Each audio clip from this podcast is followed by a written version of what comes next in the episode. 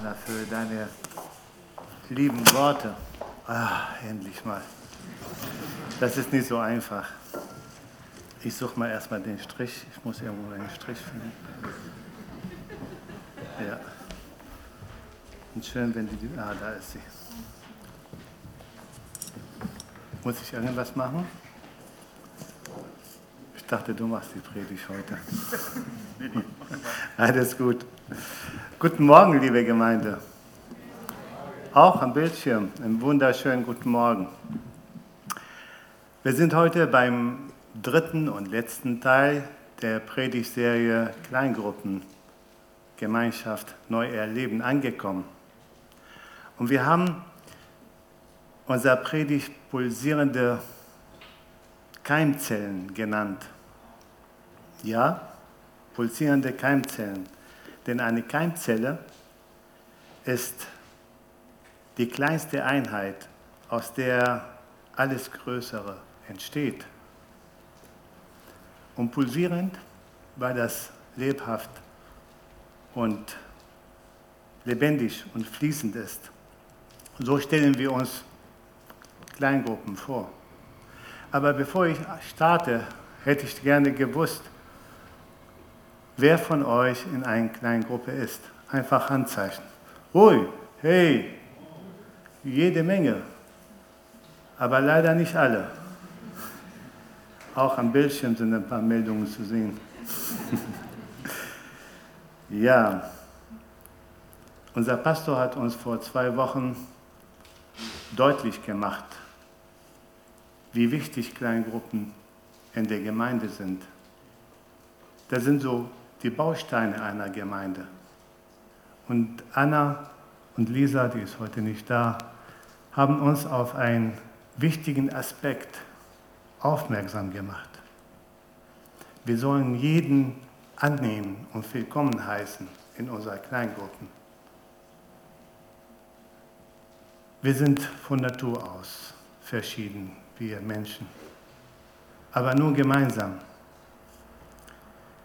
können wir uns ergänzen. Und heute möchte ich mit meinem lieben Geburtstagskind, ich bin so bisschen neidisch halt. Ne? Ich, hab ich hoffe, dass ich im, im Februar nochmal predige. ich möchte euch von unserer Kleingruppe erzählen, wer wir sind, wie wir Gruppe leben und erleben und vor allem, was die Bibel dazu sagt. Ich möchte heute die, die sich nicht gemeldet haben, ermutigen einer kleinen Gruppe euch anzuschließen. Versucht es einfach. Sag nicht, ich kann das nicht oder ich habe keine Zeit. Wenn du das nicht kannst, können die anderen dir das zeigen. Und was Zeit betrifft, nur du selber entscheiden kannst, was gut für dein Leben ist. Als wir die Predigt vorbereitet haben, dachten wir, das geht um Gemeinschaft, um Gruppen. Warum sollen wir das alleine machen? Da sollen die anderen auch was tun. Und so sind wir auf die Idee gekommen, unsere Gruppenmitglieder zu fragen, was ist eigentlich eine Kleingruppe für dich? Lass uns gemeinsam hören, was sie geantwortet haben. Das Treffen der Hausgruppe ist für mich immer ein Ort, an dem ich sein kann, angenommen werde, wie ich bin, aber auch herausgefordert werde. Dankbar bin ich besonders für die gemeinsamen Gebetszeiten. Die Kleingruppe ist mehr als ein Treffen mit Gleichgesinnten, weil geistliche Sehnsucht zu spüren ist. Wir haben guten Austausch trotz unserer Unterschiedlichkeit, die jeder mitbringt. Im Gebet stehen wir gern vor Gott füreinander ein. Ich bin Single und für mich ist die Kleingruppe einfach meine Familie. Da entsteht ein persönlicher Kontakt, so eine familiäre Verbundenheit, eine wunderbare Atmosphäre. Es geht viel tiefer. Man nimmt Anteil an dem Leben, an den Nöten, an den Bedürfnissen der anderen Teilnehmer. Es entstehen Freundschaften, Gott führt Dinge wunderbar zusammen. Es wird gemeinsam gebetet und dadurch ist eine Vertrautheit, eine Offenheit und eine Geborgenheit da, die einfach wächst und entsteht. Und geistiges Wachstum kann auf diese Weise Freude bereiten. Für mich persönlich ist Kleingruppe ein Ort der Gemeinschaft, der Beziehung und des Gebets, weil ich fest daran glaube, dass in dieser Verbindung der Einheit Stärke liegt. Für mich ist Kleingruppe gelebte Gemeinschaft mit Geschwistern, ein Füreinander, ein Zusammenstehen im Glauben, im Gebet und im Nachsinn über Gottes Wort.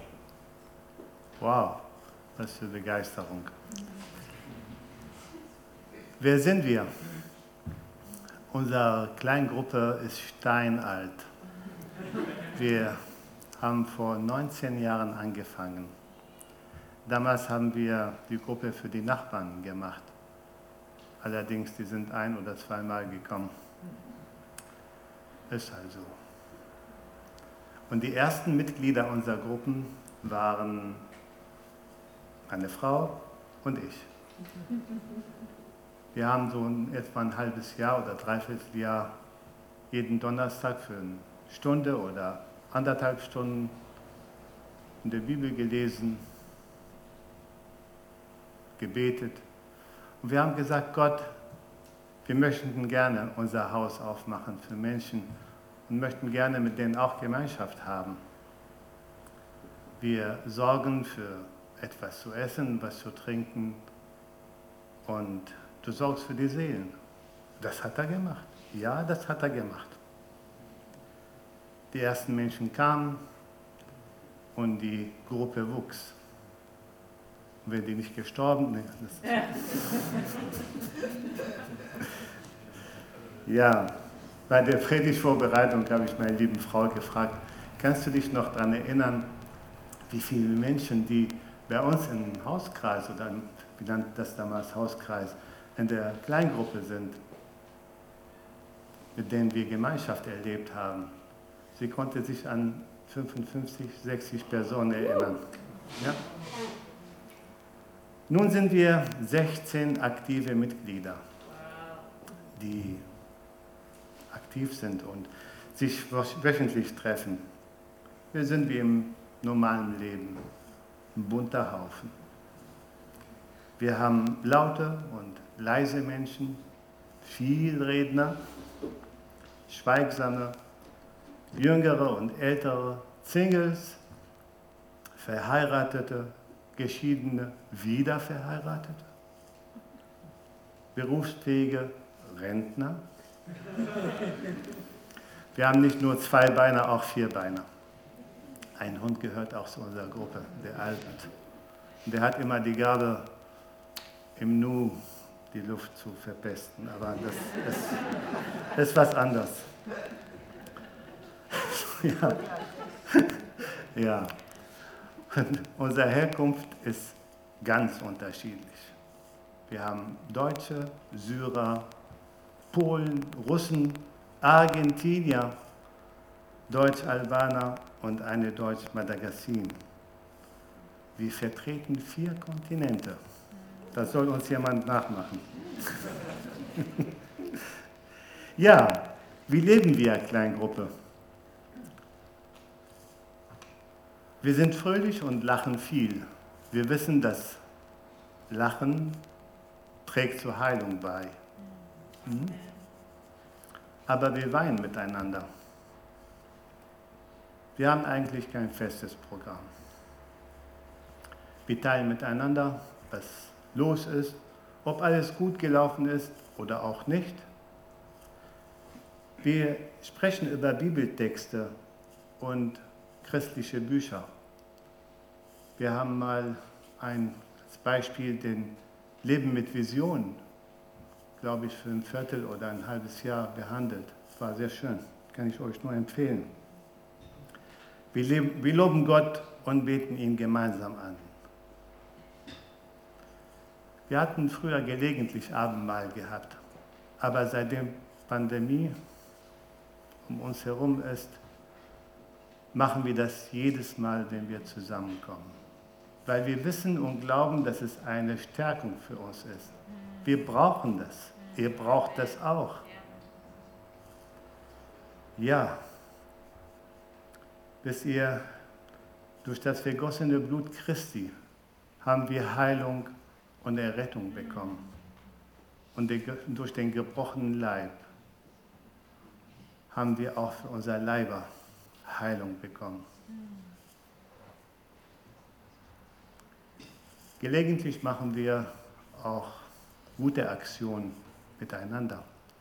Im letzten Dezember haben wir so Weihnachtstüten an die Nachbarn hier, Stader Straße 224, die, die hier bei uns im Haus wohnen, und haben denen so kleine Tüten weitergegeben.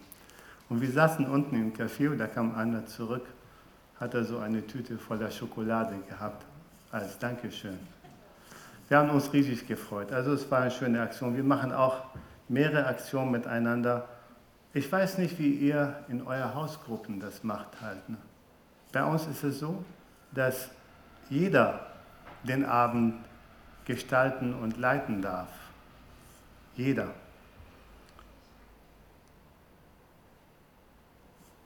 Man kann das Thema vorbereiten und den Abend leiten. In unserer Gruppe handeln wir danach, ein jeder habe etwas. Wie gesagt, jeder darf den Abend gestalten, wie er möchte. Und meistens nach dem offiziellen Teil des Abends rennen die Männer in den Keller und machen ein Nachgebet am Billardtisch und beim Dartspiel. Und die Frauen bleiben oben und sabbeln sich ein zurecht. ja, aktuell geht es leider nicht. Corona lässt grüßen. Ja. Und außer Verschwiegenheit, das heißt, das, was wir in der Gruppe reden, in der Gruppe bleibt, haben wir kein, keine Regeln. Jawohl, wie erleben wir unsere Gruppe? Als Segen. Ja, wir erleben unsere Gruppe als Segen, als Familie und ehrliche Freundschaften, trotz unserer Unterschiedlichkeiten. Als Ermutigung und Stärkung. Ja.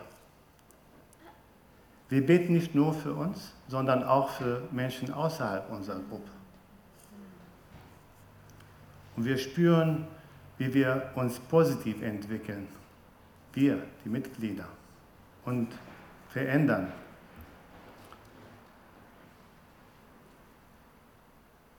Viele unserer Gebete wurden erhört, zum Beispiel körperliche Heilungen. Wir haben uns daran gewöhnt, für die Kranken zu beten und dies zu salben. Und wir haben Vertrauen, dass Gott eingreift und heilt. Wir sehen, wie Familienmitglieder sich zu Gott wenden und auch schwierige Familiensituationen, wie sich positiv verändern. Auch deshalb wachsen wir im Glauben und Vertrauen auf Gott. In unserer Gruppe lernen wir unsere Gaben zu gebrauchen und verantwortlich zu sein, Verantwortung zu übernehmen. Zum Beispiel das Thema am Abend machen oder Lobpreis leiten, Abendmahl ausgeben und prophetische Gaben gebrauchen. Und die Jungen im Glauben sind, werden begleitet. Nun habe ich euch erzählt, was wir für tolle Menschen wir sind in der Gruppe. Nun dürft ihr auch erfahren, was bei uns nicht so gut läuft. Eine Teilung unserer recht großen Kleingruppe ist ein schwieriges Thema. Das ist so ähnlich wie Klebstoff. Wir kleben aneinander. Abends finden oft finden wir kein Ende. Es dauert Ewigkeiten, bis der Letzte auf Wiedersehen sagt. Ist halt so, aber wir freuen uns. Und nicht zuletzt Corona lässt grüßen. Maske, wir können uns nicht umarmen. Lobpreis ist es bedingt möglich. Aber wir lassen uns nicht lumpen und schöpfen unsere Möglichkeiten aus. Ein Schluck Wasser, hier ist, die, ist der Sauerstoffgehalt ein bisschen zu niedrig. Das ist die Aufregung. Jawohl. Ja, ich habe es ein bisschen so ausführlicher gemacht, damit ihr seht, wie wir unsere Kleingruppe leben und, erleben. Ich hoffe, dass ich euch Kleingruppen ein bisschen schmackhaft gemacht habe. Probiert es einfach aus. Einfach ausprobieren. Jesus sagt, dass wir das Salz der Erde sind. Wir sind das Salz der Erde. Und wir müssen in die Speise, nicht im Salzstreuer. Das ist ein Unterschied. Wir müssen in die Speise hinein. Jawohl. Um gemeinsam und Gemeinschaft zu erleben. Ulrike wird jetzt darüber sprechen, was die Bibel über Kleingruppen sagt. Ich hoffe, dass ich nicht so viel Zeit von ihr genommen habe. Aber sie macht das schon. Sie hat die Gabe, das auf den Punkt zu bringen und nicht wie ich viel reden. Vielen Dank. Oh. Also wenn, ich, wenn ihr klatscht, dann bleibe ich hier. So ist es nicht. Äh, brauchst du etwas anderes gechillt, ja, das ist einfach. Und das ist auch toll so, weil ich bin das oft nicht. Ich auch. Ähm, so ergänzen wir uns prima und ähm, sind damit ja auch ein Beispiel, wie man, obwohl man unterschiedlich ist, trotzdem ganz gut Gemeinschaft leben kann. Also herzlichen Dank nochmal für eure Geburtstagswünsche, Grüße. Ich finde es ein totales Privileg, heute mit euch meinen Geburtstag zu feiern. Ja, so viele Menschen um mich zu haben und das in Corona-Zeiten, das ist wirklich ein Privileg. Ich möchte den Teil übernehmen, den Bassam schon angekündigt hat. Was sagt die Bibel zu Kleingruppen? Und möchte mit einem Vers aus Apostelgeschichte 2 starten, 46 und 47. Jens Martin hat den Vers schon mal angerissen, als er über das Thema Kleingruppen gepredigt hat vor zwei Wochen. Und ich möchte auch seine Aspekte nicht wiederholen, sondern ich möchte ein paar andere noch rausziehen aus diesen beiden Versen, die widerspiegeln, wie die ersten Christen Kleingruppe gelebt haben. Und sie waren täglich einmütig beieinander im Tempel und brachen das Brot hier und dort in den Häusern, hielten die Mahlzeiten mit Freude und lauterem Herzen und lobten Gott und fanden Wohlwollen beim ganzen Volk. Der Herr aber fügte täglich zur Gemeinde hinzu, die gerettet wurden. Sie waren täglich zusammen. Ich denke, für uns ein tägliches Zusammensein ist schwierig. Das werden wir vermutlich mit dem, was wir so normalerweise um die Ohren haben, nicht schaffen. Aber es geht darum, dass wir uns regelmäßig treffen in Kleingruppen, weil nur so Vertrauen entsteht, weil wir nur so vertraut miteinander werden. Die ersten Christen waren einmütig, so heißt es hier. Ich denke einfach, dass sie ein gemeinsames Fundament hatten bei all ihrer Unterschiedlichkeit, dass sie eine geistliche Familie waren, dass sie wussten, was sie verbindet und darauf ihren Fokus gelegt haben, nämlich ihren Glauben an Jesus Christus. Es das heißt hier auch, dass sie die Mahlzeiten mit Freude hielten, weil es einfach toll ist, zusammen zu essen zusammen zu feiern, zusammen zu lachen und auch zusammen zu weinen, wenn das an der Zeit ist. Sie waren mit lauterem Herzen dabei. Damit verbinde ich offen zu sein und ehrlich zu sein, über sein Glauben und die Herausforderungen des Glaubens miteinander zu sprechen, persönliche Siege und auch persönliche Niederlagen miteinander zu teilen. Und auch kontrovers zu sprechen, zu diskutieren. Oft haben wir kontroverse Positionen, aber das ist auch gut so. Es ist wichtig, dass wir dann einander stehen lassen, dass wir nicht immer das letzte Wort haben müssen, sondern dass wir auch andere mit ihrer vielleicht anderen Meinung respektieren. Ich denke, Toleranz ist eine Voraussetzung, dass wir überhaupt Gemeinschaft haben können miteinander. Sie fanden Wohlwollen beim ganzen Volk. Und das hat mich sehr angesprochen, weil manchmal verstehen wir unter Kleingruppe, dass wir uns hinter verschlossenen Türen treffen und keinen reinlassen, der nicht dazugehört. Aber die ersten Christen haben es anders gemacht. Um Wohlwollen beim ganzen Volk zu haben, müssen sie etwas rausgetragen haben aus den verschlossenen Türen.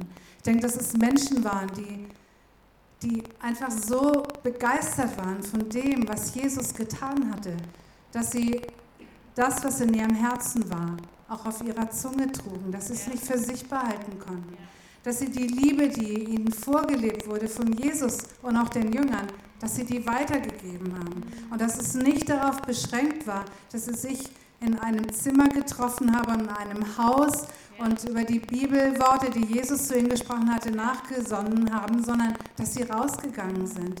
Ganz praktisch Menschen geholfen, sie unterstützt haben, geschaut haben, wo Not ist.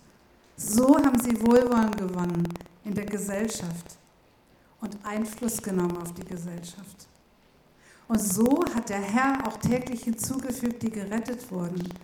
Und da glaube ich auch, dass sie nicht die Menschen erst in ihre Gruppe geholt haben, als sie schon Jesus angenommen hatten, sondern Schnupperkurse gemacht haben. Ja? Sie eingeladen haben, kommt doch mal vorbei, kommt etwas mit, ja, wir essen zusammen, habt Gemeinschaft mit uns. Und haben die Menschen eingeladen, haben sie reingeholt. Und so hat der Herr Menschen hinzugetan, hat täglich Menschen gerettet. Ich finde das so ein Vorbild für uns, wie wir Kleingruppe leben können. Ein weiterer Vers, der mich bewegt hat. Hebräer 10, 24 und 25. Da steht, und lasst uns aufeinander Acht haben und einander anspornen zur Liebe und zu guten Werken. Und nicht verlassen unsere Versammlung, wie einige zu tun pflegen, sondern einander ermahnen und das umso mehr, als ihr seht, dass sich der Tag naht. Acht haben ist so viel einfacher in einer kleinen Gruppe. Denn es fällt sofort auf in einer kleinen Gruppe, wenn es jemandem nicht gut geht. Auch Ansporn ist so viel, ist so viel besser und äh, einfacher möglich in einer kleinen Gruppe, weil wir uns regelmäßig sehen und weil wir über unsere Glaubenserfahrungen sprechen, uns austauschen. Was heißt aber Acht haben und Ansporn wirklich? Ich denke, es heißt, dass wir uns Zeit für jemanden nehmen, dass wir ernsthaft fragen und nachfragen. Es nicht dabei belassen, mal zu fragen, wie geht's dir? Und dann ist das Thema abgehakt, sondern nachzufragen. Dass wir einander ermahnen und es nicht dabei belassen, sondern uns auch aufhelfen. Dass wir verbindlich füreinander beten und nicht nur einmal, sondern dranbleiben, weiterbeten, nachfragen. Hat sich was verändert? Und wenn nicht, dann bleiben wir dran im Gebet füreinander. Das ist Acht haben, das ist Ansporn. Das ist auch, wenn wir Menschen Glauben und Wort Gottes zusprechen. Wenn wir ihnen sagen, Gott vermag alles und du vermagst alles durch ihn. Wenn wir den anderen ermutigen, seine Feinde zu segnen. Oft bleiben wir stecken, wenn wir schlechte Erfahrungen gemacht haben. Und wenn wir für uns bleiben und immer nur nachsinnen, was uns andere gesagt haben, wie sie uns verletzt haben, dass sie uns nicht gesehen haben, dass sie uns nicht Dinge wieder getan haben, die wir getan haben und so weiter, dann kommen wir schnell zu einer Haltung, dass wir sie als Feinde empfinden. Aber wenn wir das teilen miteinander, dann kann der andere sagen, nein, segne deinen Feind. Und wir werden erleben, wie sich unsere Gedanken dadurch verändern. Acht haben und Ansporn heißt auch, füreinander da sein und eine Wegstrecke zusammenzugehen. Ich habe das erlebt, als meine Mutter letzten Herbst im Sterben lag, wie mich die Kleingruppe durchgetragen hat, wie sie schon im Vorwege immer wieder gebetet haben und dann noch Einzelne, als ich bei meiner Mutter war, ich durfte sie begleiten, angerufen haben, über WhatsApp Ermutigungen geschickt haben, nachgefragt haben. Ich wusste einfach, Menschen sind um mich rum und das hat mich so gestärkt. Das hat mich wirklich durchgetragen ohne meine Kleingruppe und auch einzelne andere Menschen, die mich durchgetragen haben in der Zeit, wäre das für mich sehr, sehr schwierig gewesen. Acht haben und Ansporn heißt auch manchmal, sich ganz praktisch zu helfen, vielleicht auch mal finanziell. Ich will noch auf den zweiten Aspekt hier eingehen in diesen Hebräerversen. Da steht, wir sollen die Versammlung nicht verlassen. Das kann jetzt die Gemeinde sein, aber es kann auch eine Kleingruppe sein. Und das kann so leicht passieren, dass wir eine Kleingruppe verlassen und dann vielleicht im zweiten Schritt auch die Gemeinde, wenn wir in einer Glaubenskrise stecken, wenn wir zweifeln, Gottes Wege nicht verstehen, wenn wir alles kritisch sehen und das Gute nicht mehr. Oder wir verlassen vielleicht die Kleingruppe, wenn die Lebensumstände schwierig sind wir in Depression, Krankheit sind, in einer Notlage, es kann Arbeitslosigkeit sein, finanzielle Probleme oder wenn wir mit dem Tod konfrontiert werden von Menschen, die wir lieb haben. Manchmal verlassen wir auch Kleingruppen oder Gemeinden, wenn wir falsch abgebogen sind. Wenn Sünde in unser Leben gekommen ist oder Unvergebenheit oder Bitterkeit. Und dann ist es so wichtig, dass wir Menschen um uns haben, die uns ermahnen, die auf uns Acht haben, die gucken, wie es uns geht, denen wir nicht egal sind, sondern für die wir eine Bedeutung haben, die einfach mit uns gehen, uns da rausziehen, uns ermutigen. Und wenn wir an die Tierwelt denken, Raubtiere versuchen immer, die Herde zu trennen, um Beute zu machen.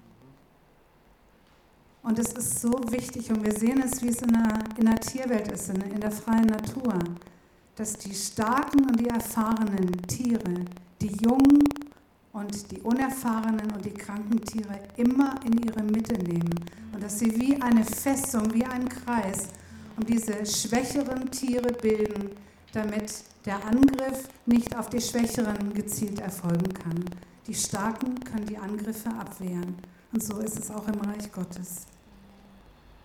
In Prediger 4, Vers 12, Vers 12 steht, einer mag überwältigt werden, aber zwei können widerstehen und eine dreifache Schnur reißt nicht.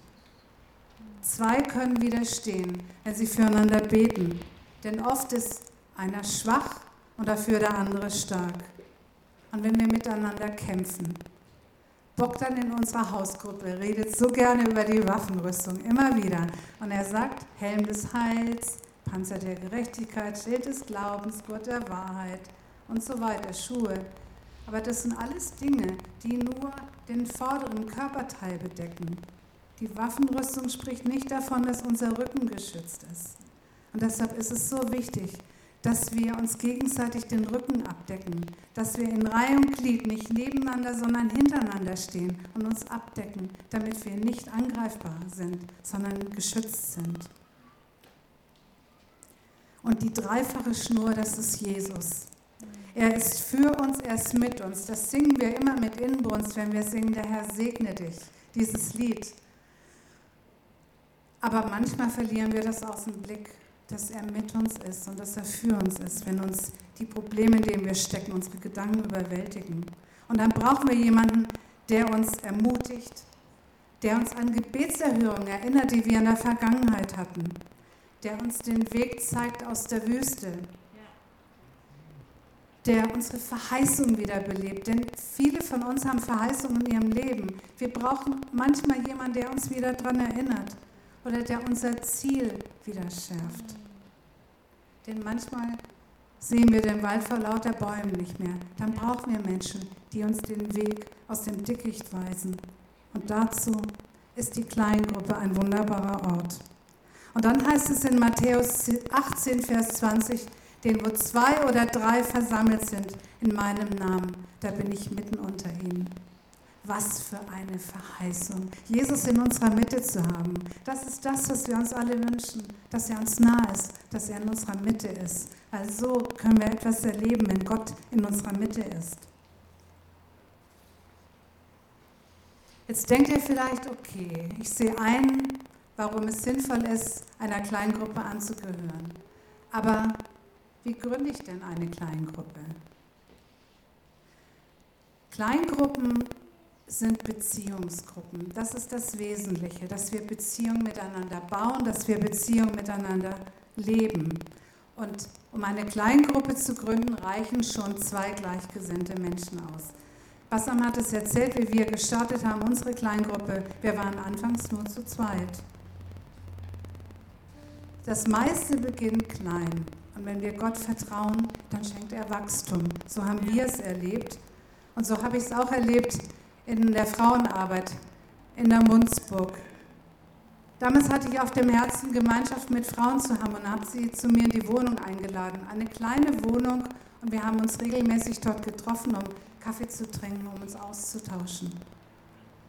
Wir haben dann miteinander gebetet, füreinander gebetet, miteinander gesungen, ausgetauscht.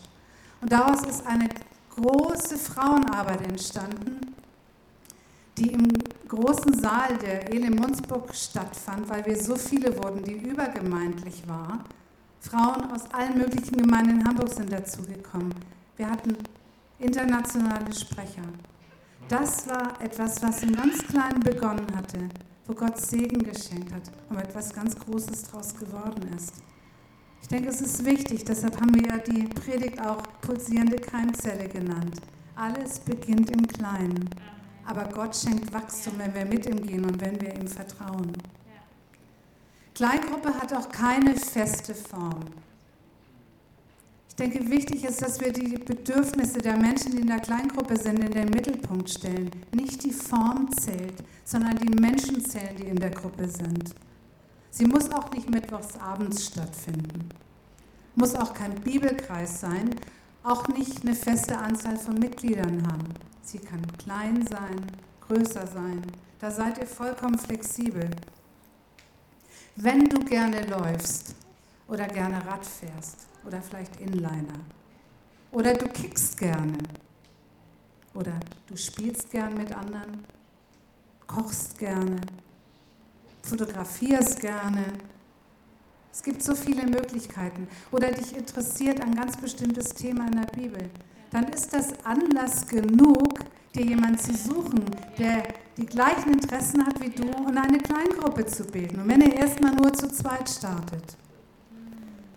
Jetzt läuft das Männerprojekt bald aus und ich fände es so toll, wenn die Männer sich in Kleingruppen finden würden, wenn diese Männerarbeit nicht mit dem letzten Vortrag zu Ende wäre, sondern wenn sich Kleingruppen von Männern bilden würden, die gleichgesinnt sind, die zusammen was unternehmen und diese Männerarbeit in einer etwas anderen Form weitergehen würde. Da ist so viel Gutes schon gesät worden. Oder Frauen, die sich entschließen, sich zusammenzusetzen, das Buch von Inka Hammond, Tochter Gottes, erhebe dich zu lesen, darüber nachzudenken, füreinander zu beten, sich darüber auszutauschen. Wir haben so tolle Erfahrungen damit gemacht. Oder einfach, wenn ihr sagt, so verbindlich mit einer Kleingruppe, dann begrenzt sie doch zeitlich. Anna und Svenja haben das gemacht. Sieben Wochen vor Ostern, siebenmal getroffen und im Buch Daniel zu lesen. Es gibt so tolle Bücher, die nicht lang sind in der Bibel. Jona, Joel.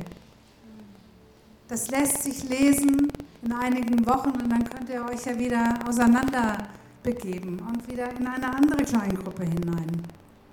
Das muss ja nicht eine lebenslange Verpflichtung sein. Wichtig ist, dass du dich regelmäßig mit Gleichgesinnten verabredest, was immer du machst weil dann Vertrautheit und Freundschaft entsteht. Und das ist wichtig für eine Kleingruppe. Tauscht euch ganz offen und ehrlich miteinander aus, auch wenn ihr Rad fahrt oder etwas draußen in der Natur unternehmt. Betet füreinander. Das ist Kleingruppe. Und Kleingruppe muss nicht nur mit Gemeindemitgliedern sein. Wir sehen es an dem Vers aus der Apostelgeschichte. Sondern wie schön wäre das, wenn wir Kleingruppen mit Menschen hätten, die aus anderen Gemeinden kommen. Wir können voneinander lernen, wir können aneinander wachsen. Jeder bringt neue Impulse rein. Das ist kostbar, das ist wertvoll. Oder wenn wir Kleingruppen hätten mit Menschen, die Christus noch gar nicht kennen. Ich glaube, dass Gott das möchte, dass wir solche Kleingruppen haben. Wie sollen Menschen von Christus erfahren und vielleicht ihr Bild, dass Christen verstaubt sind, ablegen, wenn wir nicht mit ihnen unser Leben teilen, wenn sie nicht in unsere Leben, in unser Herz hineinschauen dürfen? Das erfordert Toleranz. Klar, wenn man Menschen dazu nimmt, die vielleicht noch nicht so weit sind wie wir, die vieles gar nicht kennen. Wir haben kürzlich in unserer Kleingruppe über Jona gesprochen. Ihr kennt diese Geschichte. Gott wollte ihn nach Ninive schicken und er hat sich geweigert und hat dann bevorzugt, in, im Bauch des Walfisches zu landen. Und am Ende hat er doch Ninive gepredigt. Gott hat ihm den Auftrag gegeben, Buße in Ninive zu predigen. Und warum wollte Jona das nicht? Weil das war die Weltstadt des assyrischen Reichs damals. Und da lebten keine Israeliten, keine Menschen, die Gott kannten, sondern es waren Heiden. Und er konnte sich einfach nicht vorstellen, dass Gott diesen Menschen, die Heiden waren, Buße anbieten wollte, ihnen Vergebung anbieten wollte. Er sagte, ich weiß, dass du ein gnädiger, barmherziger Gott bist, voller Liebe und Barmherzigkeit. Und er konnte sich das einfach nicht vorstellen, dass Gott diesen Menschen, die keine Israeliten waren, auf diese Weise begegnet. Aber Gott möchte Menschen mit Liebe, Barmherzigkeit, Gnade begegnen. Gerade denen, die noch nicht gläubig sind und uns natürlich auch. Deshalb ist es so wichtig, sie mit hineinzunehmen.